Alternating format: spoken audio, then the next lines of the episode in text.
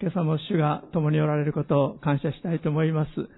梅雨が明けて、えー、ちょっと湿度が低くなったのか、あの影に入ると爽やかな感じもしますけれども、暑い中でもこうして皆さんまた集ってくださり、共に礼拝ができることを感謝したいと思います。今朝は平和の神というタイトルで、ローマ人の手紙16章からお話したいと思いますけれども、その前に、えイスラエルの言葉ですね、平和という言葉を今朝覚えていただきたいと思います。えヘブル語で平和のことをシャロームと言います。ちょっと言ってみましょう。シャローム。もう皆さんよくご存知だと思いますが、イスラエルの人たちは、ユダヤ人の人たちはですね、挨拶するときに、シャロームと挨拶、挨拶します。まあ、こんにちはっていう意味で挨拶しますし、また別れるときに、シャローム、平安があなたにありますように、あなた方にありますようにということで挨拶しますけれども、えー、もう一度、シャロームと私に言ってみていただけますか？はい。はい。もう一言、ヘブル語で覚えていただきたいと思います。あなたに、また、あなた方にという意味のアレヘムという言葉です。私は皆さんに平安があなた方にありますようにと言って言います。シャロームアレヘム。はい。言われた人はですね、アレヘムシャロームと答えるんだそうです。で私がシャロームアレヘムと言いますと、アレヘム・シャロームと答えてください。シャローム・アレヘム。はい。これでイスラエルに行っても挨拶の方は大丈夫ですね。はい。平安があなた方にありますように。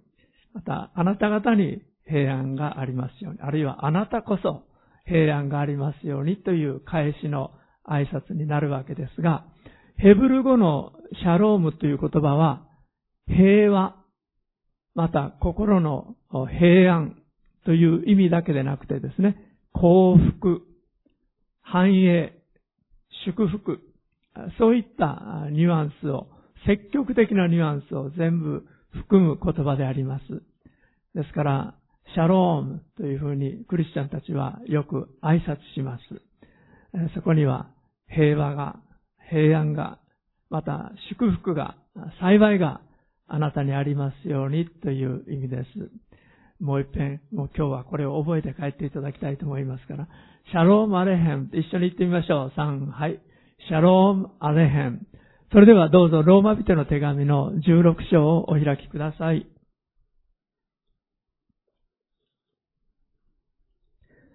ローマ人への手紙の16章、ローマ書の最後の章になります。だいぶ時間をかけて、私の順番の時には、ローマ人への手紙からお話ししてきましたけれども、今日は平和の神というタイトルで、この16章からお話しします。16章の30、あ、ごめんなさい、16章の前にですね、15章の最後、33節に平和の神という言葉が出てきますので、お読みします。どうか平和の神があなた方すべてと共にいてくださいますように。アーメン。まあ、このような挨拶をもって、もうこれで終わりなのかなというような挨拶ですけれども、平和の神があなた方すべてと共にいてくださいますようにと、パウロは祈っています。このパウロが16章20節でこうも語っています。ローマ16章20節平和の神は速やかにあなた方の足の下でサタンを踏み砕いてくださいます。アメン。平和の神。私たちの信じている神様のご性質は平和、平安であります。私たちの信じている神様は平和で平安で満ちているお方です。三位一体の神様ですが、父なる神様、子なるイエス・キリスト、また聖霊なる神様の間には、素晴らしい一致があります。平和があります。調和があります。ハーモニーがあります。神様のご性質、神様という存在自体が平和であるんですね。私たち、この平和、平安を失っている人類に対して天皇父様は平和の君であるイエス・キリストを使わせてくださいました。ある人たちが歴史を振り返り研究しまして、この4000年間に平和な時代がどれぐらいの期間あっただろうかという計算をしてみました。すると、300年にも満たない。本当に大きな戦争がない。小さな小競り合いはともかくとして、大きな戦争と言われるものがない時代というのは、300年にも満たない。これが人類の歴史であります。絶えずどこかで戦争や争いがあるということであります。この戦争、また争い。これは何も国同士のことだけではありません。個人の問題もあります。家庭生活、学校生活、職場でのこと、地域社会でのこと、いろんなところで私たちは平和を失ってしまう。平和の関係を失ってしまう。平安をなくしてしまうという問題があります。その原因はどこにあるのか。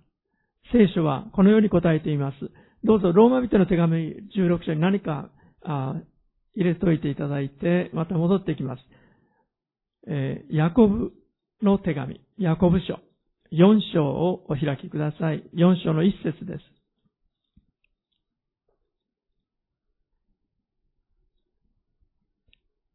ヤコブ書4章1節お読みします。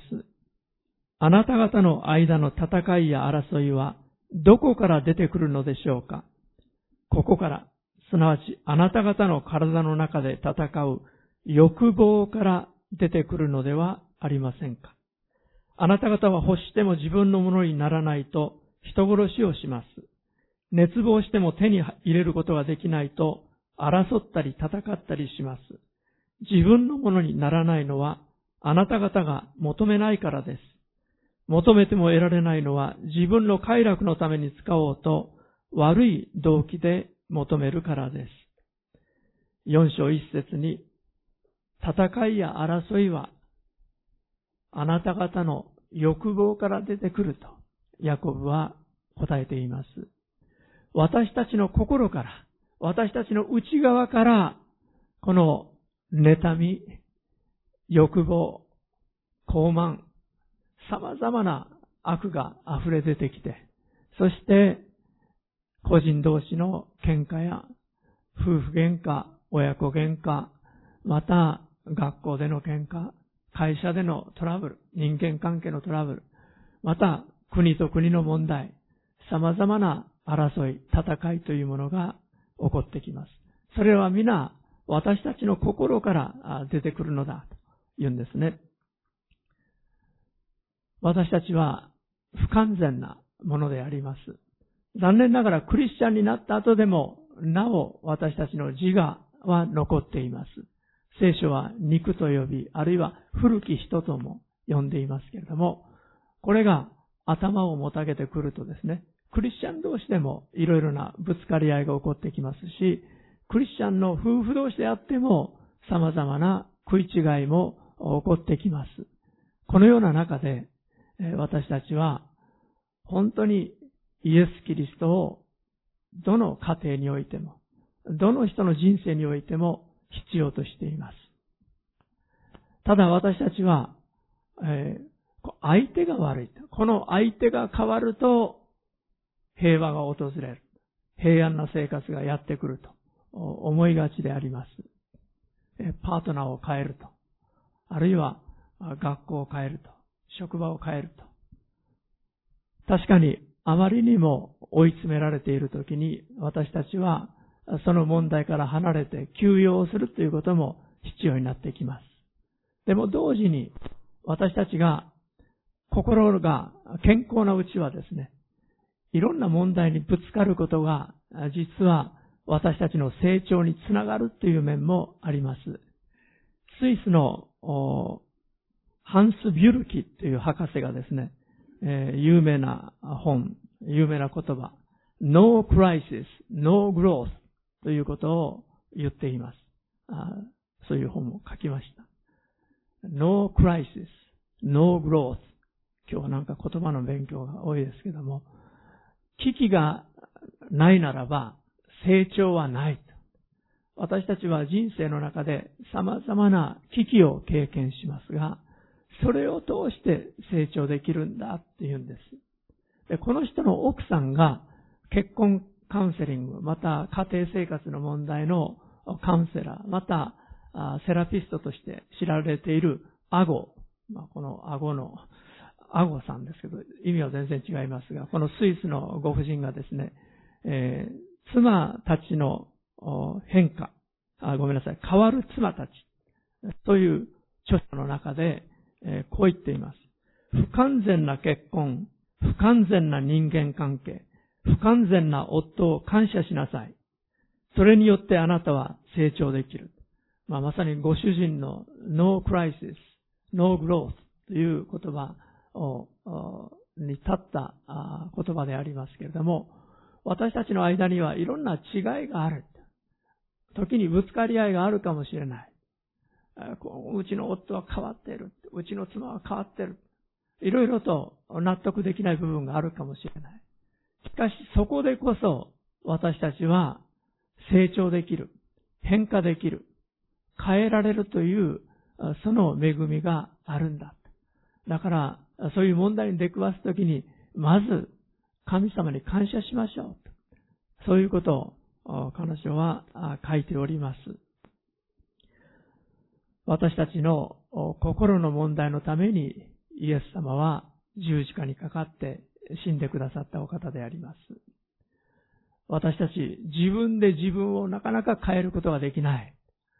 えー、アゴ先生、このスイスの女性がおっしゃるようにですね、わかりました、感謝しますと、頭で思って口で言おうとしてもですね、なかなか行動が伴わないという部分があるかと思います。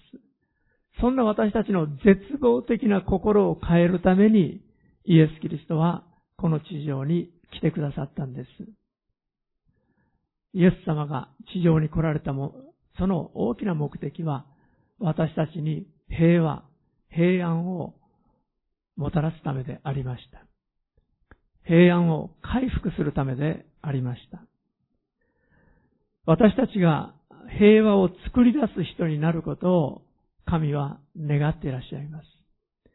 開いてくださらなくて結構ですが、マタイ5章9節平和を作る者は幸いです。その人たちは神の子供と呼ばれるからです。ただ単に私たちの心に平安が回復されるだけでなく、私たちが平和を作り出すものになってほしいと、神は願ってらっしゃる。クリスチャンは平和を作り出すものとして、神の子供として、この地上に置かれたものであります。今朝、これから皆さんに一番覚えていただきたいことは、平和を作り出す人になるための4つの条件ということであります。平和を作り出す人になることのできる4つの条件。第1は、ローマ人への手紙の5章1節にあります。どうぞ、少し前のローマ5章をお開きください。ローマ書5章1節こうして私たちは信仰によって義と認められたので、私たちの主イエス・キリストによって神との平和を持っています。私たちは信仰によって義と認められたので、これはどういうことでしょうか？この前のローマ書3章、4章でその理由をパウロは教えているわけですけれども、罪人である皆さんや私、本来私たちが神様から刑罰を受けなければならない罪人であった。しかしイエス・キリストが皆さん私の身代わりに十字架で苦しみ、刑罰を一心に負ってくださった。身代わりに死んでくださった。この十字架にかけられた、身代わりに死んでくださったイエス・キリストが私のためであったということを信じて、この方を心にお迎えするときに、五章の一節。こうして私たちは信仰によって義と認められたということが起きるわけです。罪を許されたということです。そして義という言葉をじっと見ていただきたいと思います。我の上に羊と書きます。私の上に羊。イエス・キリストは世の罪を取り除く神の子羊と呼ばれているお方です。旧約の時代にどのようにしてイスラエルの民の罪が許されたかというと、罪を犯した人が羊やヤギを引いて神の宮に行きました。そしてこの自分が持ってきたこの動物を自分の罪のための生贄として身代わりにこの動物を祭司に差し出したわけです。そしてこの羊やヤギが貧しい人は鳩を持ってきました。こういった動物たちが身代わりに殺されて血が流されて捧げた人の罪が動物に転嫁されたことによってその人の罪が許されたということであります。そして、旧約聖書においては、その罪が許された、許され方を動物の生贄の血によって覆われるという言い方をしています。これがあがないという意味です。ヘブル語のあがないという意味は、言葉はカポーレットという言葉ですが、これは覆い、蓋という意味です。つまり、イエス・キリストの十字架の父親によって私たちが覆われる、あがなわれるということが、あの旧約の儀式を通して予言的に語られていたわけです。あの神の宮で捧げられた生贄一つ一つが、やがて十字架にかかって、私たちの罪の身代わりに死んでくださるイエス・キリストの予言となっていました。旧約時代の人たちは、いわばこの影を信じることによって、儀式を通して罪が許されるということが起こっていたわけです。今、新約時代の私たちは、もうすでに歴史の中で打ち立てられた、あのカルバリの十字架、それを振り返って見ているわけです。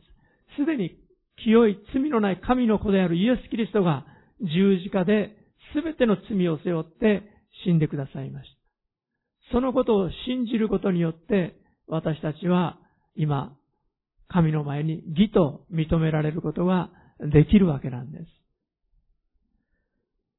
五章を開いていますので、えー、この五章のところをちょっと見てみたいと思いますけれども、五章の19節すなわちちょうど一人の人の不従順によって多くの人が罪人とされたのと同様に、一人の従順によって多くの人が偽人とされるのです。立法が入ってきたのは違反が増し加わるためでした。しかし罪の増し加わるところに恵みも満ち溢れました。アメン。一人の人であるイエス・キリストが皆さんや私、実は全人類の身代わりに十字架で死んでくださったんです。昔日本の戦国時代の時にですね、国と国が戦い合いました。えそして、えー、一方の方が、まあ、城に立てこもって負けたりしますけれども、その時に和平を求める。まあ、私たちの家臣、あるいは領民を助けてください、許してくださいという場合は、殿様がですね、敵方の殿様が切腹をして自分の命を捨てることによって、許されるという、そういう和平もなされたわけです。それによって敵同士であった国々が平和な関係へと導かれていったわけです。一人の敵方の代表者である殿様が死ぬことによって、平和な関係が訪れる。まさにイエス・キリストは、天のお父様と神様と私たちが和らぐために、平和な関係が与えられるために、代表者として身代わりに死んでくださったんです。このイエス・キリストを信じる者は義と認められた。つまり、まるで罪を犯したことがないかのように神の前に見ていただくことができるようにされたということであります。この義をいただくということが私たちが平和を作り出すものになるための第一条件です。私たちが平和を作り出すものになるためには神の義をいただく必要があります。神の義をいただくということは、私は本当に生まれながら罪人です。私はイエス・キリストの十字架を必要としていました。本当に十字架がなかったら、私は地獄の滅びに定められたものです。まさにそのことを認めた人が平和を作り出すことができるようになるということです。自分の正しさ、自己正当か、自己義を主張する人は、争いが決して止むことがありません。自分が正しいと思っているわけですから、平和を作り出すということは不可能になってきます。自分の正しさが受け入れられるまでは戦いが続くことになるわけです。まず自分自身がおられなければなりません。自分自身が砕かれなければなりません。神の前に砕かれ、悔いた心を持った人、経験した人こそが平和を作り出すことが可能になるんです。第2番目の条件は、信仰の従順ということであります。もう一度ローマ書16章に戻ります。ローマ16章26節をお開きください。ローマ16章26節です。永遠の神の命令に従い、預言者たちの書を通して、今や明らかにされ、すべての違法人に信仰の従順をもたらすために知らされた奥義の啓示によって、あなた方を強くすることができる方。すべての違法人に信仰の従順をもたらされる、もたらすために、違法人というのはユダヤ人以外の国民を意味しています。つまり、日本人である私たちも違法人の中に含まれるわけです。私たちが信仰の従順を持つようになるために、まあ、このパウロは使わされ、福音を述べ伝えていたと言っているわけです。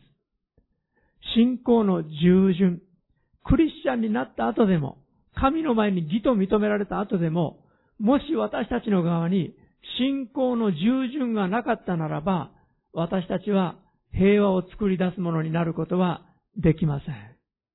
争いを作り出すものになってしまいます。信仰の従順というのはどういうことでしょうか？イエス様のお言葉をお聞きください。マタイ10章38節39節の言葉です。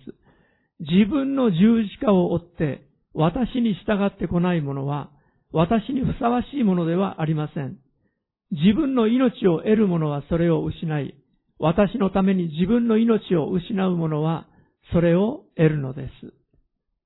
このマタイ10章38節39節でイエス様は、自分の命を自分のものとする者は、それを、命を失うとおっしゃってるんです。自分の命と、ここでイエス様がおっしゃってるのは、自我生命のことです。自我。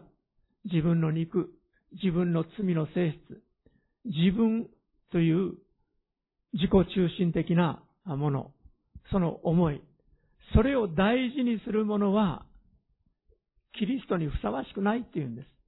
十字架を追って従ってきなさいということは、イエス様の十字架のもとに、この自分の自我生命を下ろしなさいということです。この自我生命から自我、自分の肉の性質、罪の性質からイライラが起こってきます。腹立たしさが起こってきます。怒りが起こってきます。妬みが起こってきます。自己憐憫が起こってきます。絶望がやってきます。この私たちのこの心を神様の前に委ねるんです。イエス・キリストの十字架のもとに委ねるんです。そしてイエス様の十字架に合わせられるんです。これが十字架を追うということです。十字架を追いなさいとイエス様がおっしゃっているのは、イエス様の死に合わされなさいということです。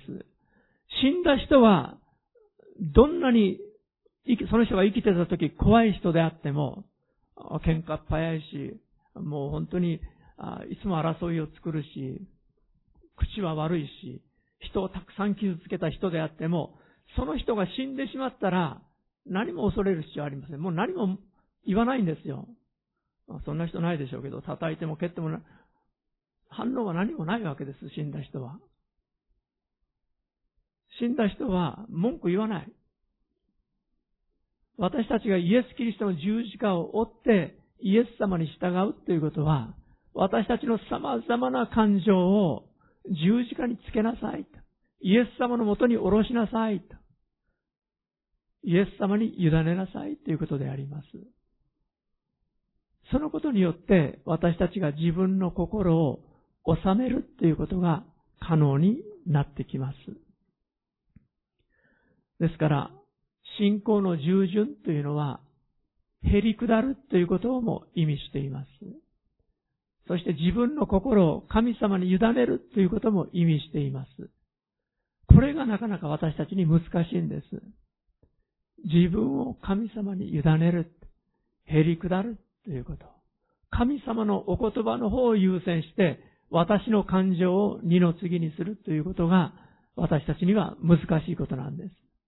でもそれをすることが、十字架を追ってイエス様に従っていく。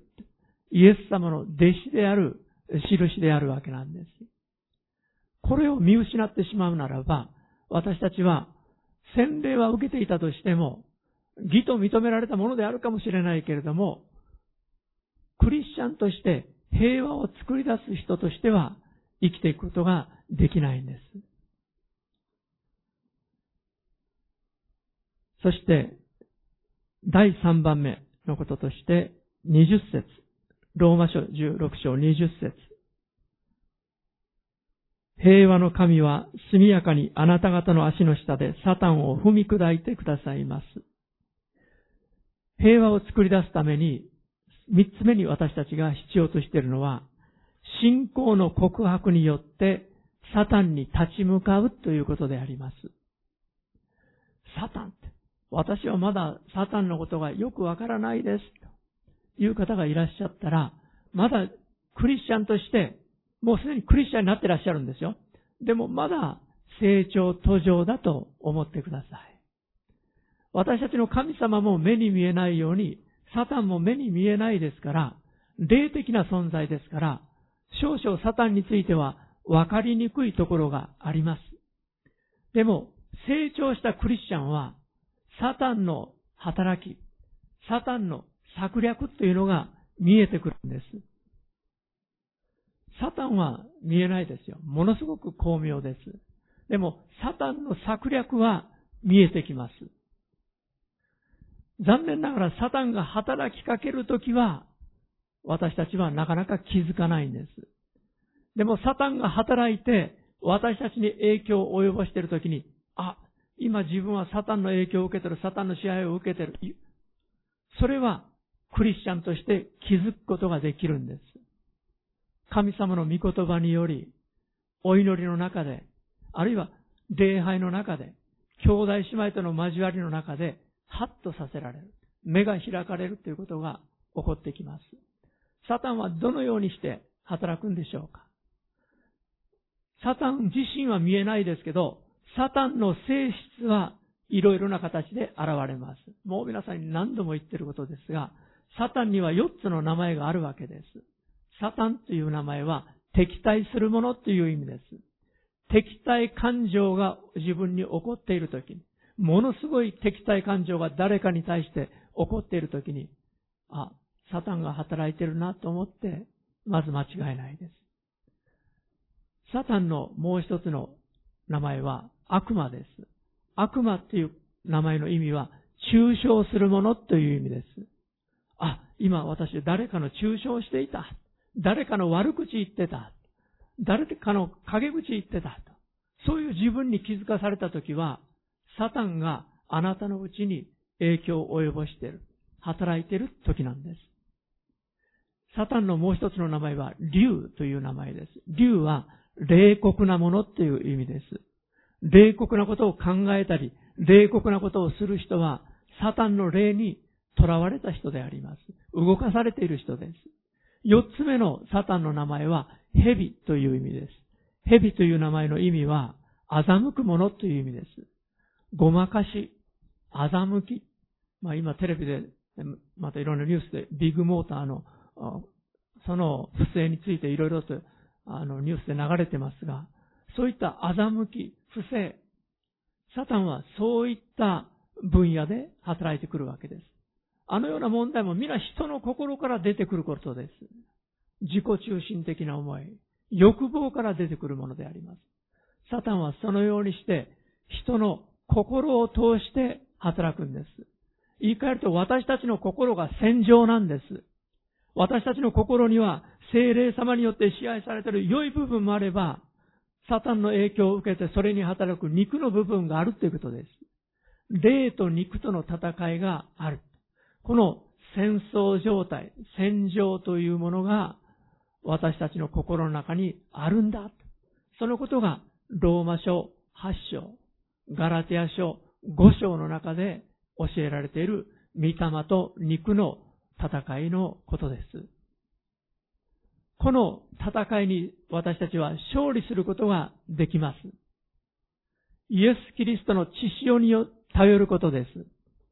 サタンが働いていることに気づいたら、私たちは自分を神の前に減り下らせなきゃなりません。姿も言葉も主の前に減り下って、主よ今あなたの前に減り下ります。イエス様の血潮で今私を覆ってください。イエス様の血潮で私を清めてください。とイエス様の十字架の血潮に信頼するんです。そして私たちは信仰の言葉を口にするんです。そして、サタンを踏み砕くということをしなければならないんです。20節平和の神は速やかにあなた方の足の下でサタンを踏み砕いてくださいます。これは私たちの霊的な戦いと勝利を教えています。神様は良いお方ですし、私たちの味方ですが、サタンへの勝利は私たちを通してもたらされるんです。私たちが戦わなきゃならないんです。私たちの内側に戦いを挑んでくるこのサタンに対して、私たちがイエス様の皆によって、イエス様の知潮の力によって踏み砕くということをしなきゃならないんです。具体的にどういう意味でしょうか自分が自己憐憫に囚われている。ものすごい失望の中にある。ということが明確に分かったときに、サタンよ、お前は今私を失望の沼に沈めようとしている。私を自己憐憫の沼に沈めようとしている。今、私はお前を踏み砕く。失望の霊を私から去れ。落胆の霊を私から去れ。自己憐憫の霊を私から去れ。私たちは、この悪しき霊が私たちの心に及ぼしているその力、影響をイエス様の皆によって踏み砕くんです。信仰の告白をします。実際にこういう動作をしてくださってもいいと思いますが、ここでパウロが教えているのは、信仰の言葉によって私たちが打ち勝つことについて教えているわけです。しかし、このサタンの働きについて私たちは、はっきりと理解しなきゃなりません。そして、サタンの策略に対して疎くあってはならないということです。このことについて教えているのが、エペソビトへの手紙の6章です。これについてお話しすると長くなってしまいますけれども、ちょっとお開きください。エペソビトへの手紙の6章。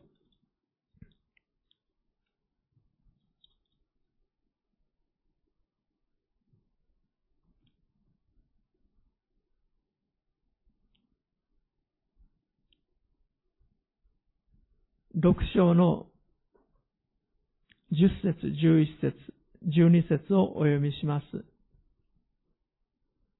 終わりに言います。主にあってその滞納の力によって強められなさい。悪魔の策略に対して固く立つことができるように、神のすべての武具を身につけなさい。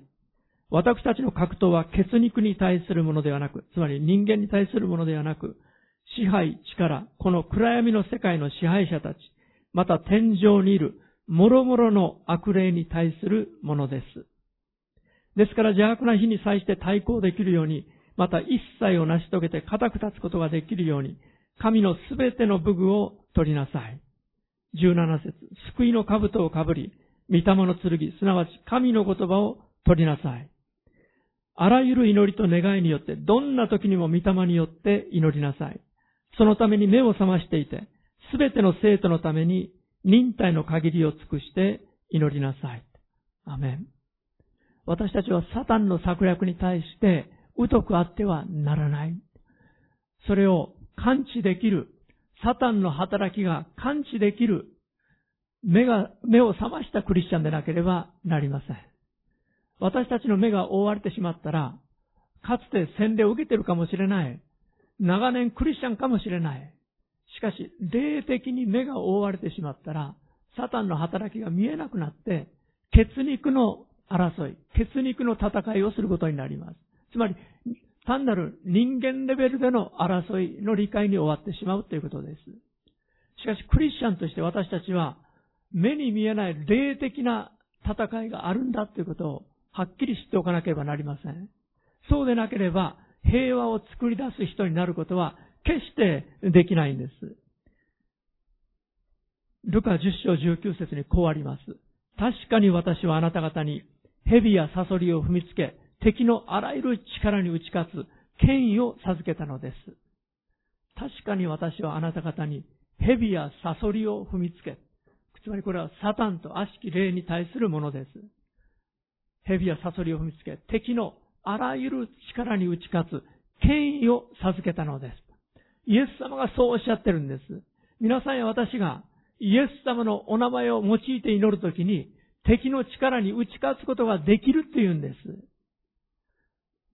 決して私たちの心が、感情がサタンに縛られ、奴隷にされて、いつも憎しみや不平や不満や妬みや怒りやそういった感情で支配されないように注意しなければなりません。ここに私たちの信仰の戦いがあるんです。これが見えなくなってしまったら、私たちはクリスチャンとして平和を作り出すということは不可能になってしまいます。最後第4番目に、隣人に対する細やかな配慮。これによって私たちは平和を作り出すことができます。隣人に対する細やかな配慮。つまり、愛を示すということです。積極的に愛を示すということです。人間というのはものすごく弱いものです。ちょっとした嫌な言葉、ちょっとした人の嫌な態度、目つき、姿勢、様々なことで人はメッセージを送りますけれども、それによって非常に不快にさせられたり、嫌な思いをさせられるわけです。平和を作り出すものであるためには、私たちは、特に信仰の家族に対して善を行うことを心がけるようにと、使徒パウロがガラティア書の6章で教えています。私たちが愛の中に生きる。隣人への配慮の中に生きるときに、人はどんな小さなことであっても、ものすごい励まされます。変えられることができるんです。小さなことで落胆の沼に沈むこともできますが、人はちょっとした言葉や態度、あるいは贈り物によって心が引き上げられて、天国の味わいをすることができるんです。一日のうちに1時間のうちに地獄の思い、天国の思い、この二つを私たちは経験することができるほど人間は器用な存在です。でも弱い存在です。私たちの心はちょっとしたことで落胆し、ちょっとしたことで励まされることができるということです。神様は私たちがこの平和を作り出すことの中に生きるように願ってらっしゃいます。今日はシャロームという言葉を覚えていただいたですけども、もうもともと知っておられたでしょう。シャロームアレヘムという言葉を覚えていただきましたが、シャロームアレヘムの中に生きるということ。祝福を与える生き方をするということ。これこそイエス様が願ってらっしゃることです。使徒パウロはこのことに最新の注意を払った人です。ローマ書16章がそれをよく教えています。このローマ書16章の中で数えていくと37人の人について挨拶を送っています。16章中にいろんな人、個人個人の名前を挙げて感謝を表しています。まあ、こんなにいちいち名前挙げなくてもいいんじゃないかと思うんですけども、この16章だけで、パウロには同労者としてパウロを支えていた人たちが37人あったということがわかります。でもいろんなところにある他の同労者の数を入れると、数百人は使徒パウロをのために祈り、支えていたということを私たちは知ることができます。たくさんの同労者があって、共に労してくれる人たちがあって、使徒パウロの働きは可能になっていたということであります。実に細やかなパウロの言葉です。16章1節私たちの姉妹でケンクレアにある教会の奉仕者であるフィベをあなた方に推薦します。このフィベという人はコリント、マケドニアのちょっと南の方がコリント、そしてそのもっと南に行くとアテネという町、大きな町が、ギリシャの町があります、ありますけれども、このコリントの港町が、このケンクレアという、そういう港町がありました。そこの教会で執事をしていたのが、この女性のフィベという人です。非常に熱心な女性でありました。このフィベさんが、コリントからローマの方に用事があって行きますよというので、使徒パウロはこのローマ人への手紙を書いて、このフィベ執事に渡して、これを届けてくださいとお願いしたわけです。非常に教会の中で信用されていたのがこのフィベという女性の方です。この16章には女性の名前もたくさん出てきます。いかに初代教会においても女性たちが神様に用いられていたかということがよくわかります。ユダヤ人のこの時代の男性というのは、あの、神様は私が違法人として、また女性として生まれてこなかったことを感謝しますと言って、男性は、あユダヤ教徒の人たちがですね、お祈りしてたって言うんですね。でもそういう中で、女性の地位というものは、当時の時代非常に低かったわけです。あの2匹の魚と5つのパンで、5000人以上の人たちが養われたわけですけど、女性の数はそこに入ってないわけです、5000人の中に。女性があまり数に入らない、そういう時代の中で、この使徒パウロは女性たちについても、たくさんの女性たちの名前を挙げて感謝を表しています。6節あなた方のために非常にロークしたマリアによろしく。7節私の同胞で私と共に投獄されたアンドロニコとユニア、このユニアという人は女性の名前です。ユニアによろしく。12節主にあってロークしているトリファイナ、まあ、前の訳だとツルファナとトリフォロス、トリフォサ、前の訳だとシルボソと訳されてますが、によろしく。主にあって非常にロークした愛するペルシス。これも女性です。女性の名前ですね。主にあって選ばれた人、ルフォスによろしく、また彼と私の母によろしく、ルフォスのお母さんによろしくということです。15節フィロロゴとユリア、これも女性の名前です。ネレウスとその姉妹、またオリンパとか、非常に丁寧に名前を挙げています。そしてこの使徒パウロの手紙は、パウロ自身が書いたのではないんですね。代わりに筆記してくれた人がいました。その人の名前も書いています。22節この手紙を筆記した私、テルティオも主にあってあなた方にご挨拶申し上げます。テルティオという人が、この手紙を実際には筆記したんです。そして、23節私と教会全体の家主であるガイオもあなた方によろしくと言っています。このコリントの、コリントでパウロはこの手紙を紀元58年の2月に書いたと言われていますが、パウロは誰の世話になっていたかというと、この教会全体の家主であるガイオ。この人は金持ちのクリスチャンの人でした。彼の家で、使徒パウロはお世話になり、そしてこの手紙を書いたと言われています。たくさんの人たちがパウロを支えていました。イエス・キリストの教会もその通りです。皆さん一人一人を通して、教会が支えられているんです。そして、イエス・キリストの教会は、皆さん一人一人を通して成長していくんです。一人一人を通して拡大していくんです。私たちが平和を作り出すものとなることを神様は願ってらっしゃいます。そして使徒パウロもそのことを願っていました。私たちが平和を作り出すことによって神の国が拡大していくんです。学校で、職場で、地域で、私たちが平和を作り出す。あ、普通の人ではないなと。この人には何かがあると。クリスチャンでない人たちが私たちのうちにあるイエス・キリストの命を見るときに神の国の拡大が起こってきます。平和を作り出す人たちはまた宣教のビジョンに燃えた人でもあります。使徒パウロは宣教のビジョンに燃えた人でありました。15章お開きください。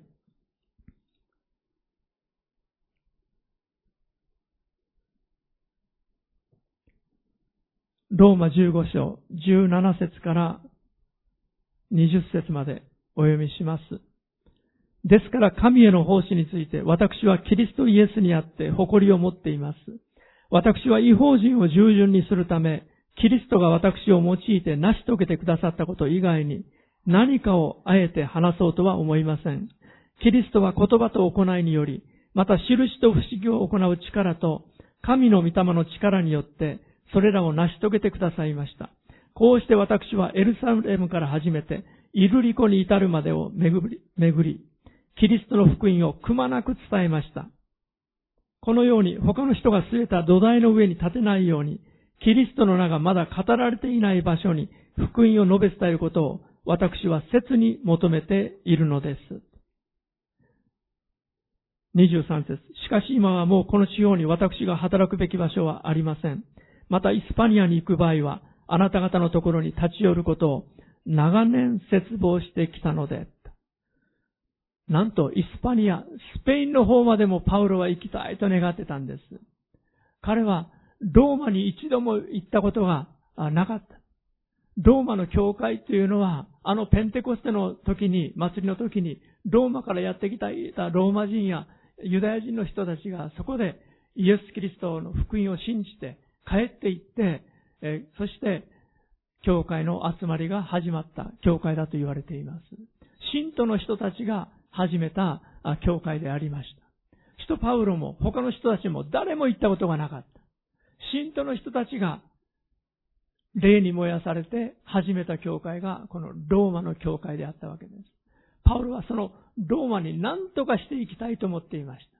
そしてスペインまでも行きたいと思っていました。でもまず彼は、私は皆さんの献金を持ってエルサレムにいる貧しい人たちに届けるためにまずエルサレムに行かなきゃなりません。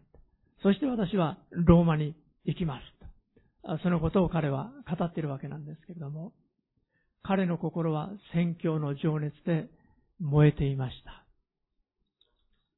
16章の3節キリストイエスにある私の道路者、プリスカとアキラによろしく。プリスカとアキラ、また、アキラの名前は、前はアクラという名前で出てきてますが、夫と妻です。彼らは信徒伝道者でありました。パウロと同じように天幕作りをしながら伝道する人たちでありました。この夫婦はものすごかったんです。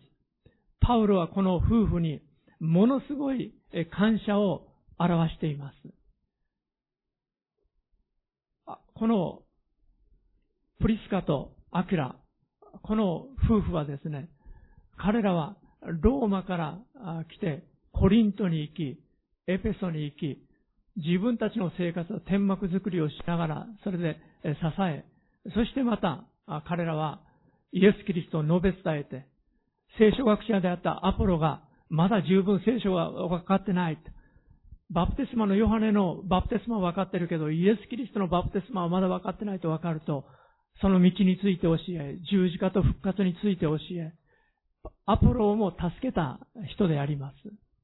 このプリスカとアキラがローマの教会にとってものすごいまた祝福となってローマの教会が成長していったわけです。彼らは信徒の立場でありました。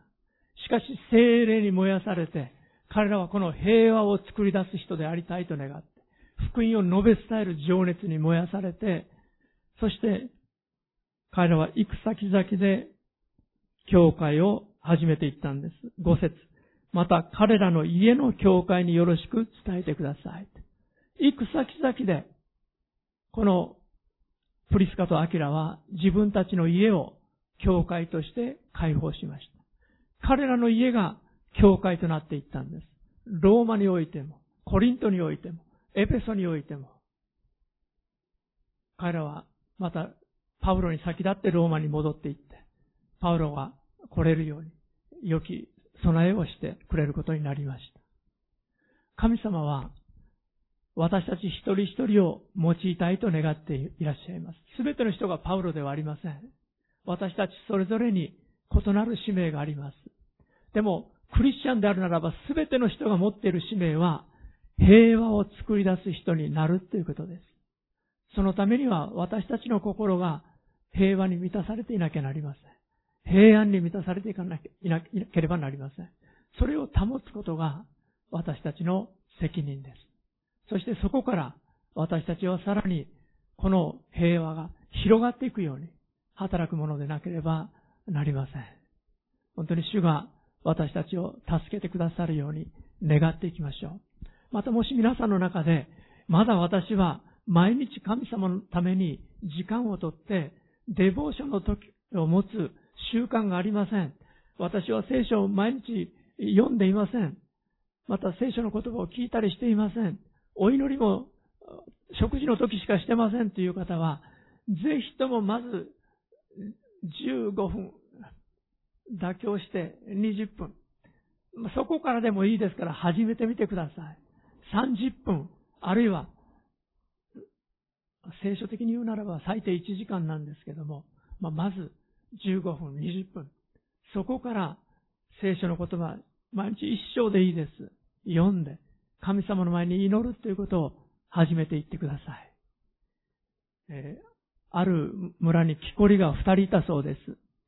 えー、まあ、8時間、まあ、2人とも働くんですが、1人の木こりは猛烈に働いて、もうお昼ご飯を食べるとき以外は休憩なしにですね、8時間ぶっ通しで働くという木こりさんでした。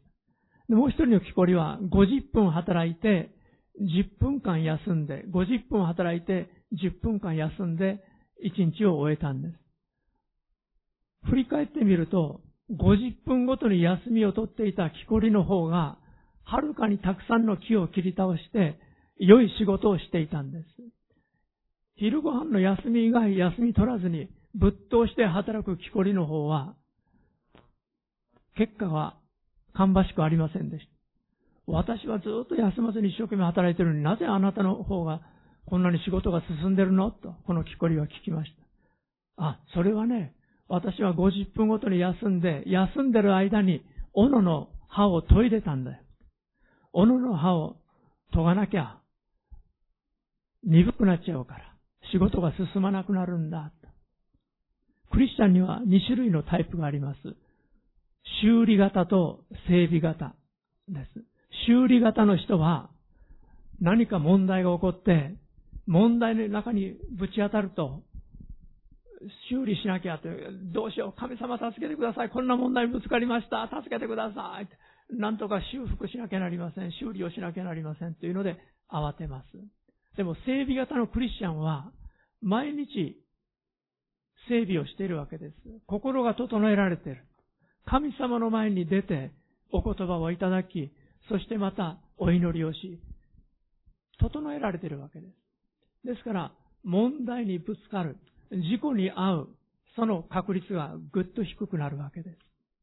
神様が願っていらっしゃるクリスチャンは、整備型のクリスチャンであります。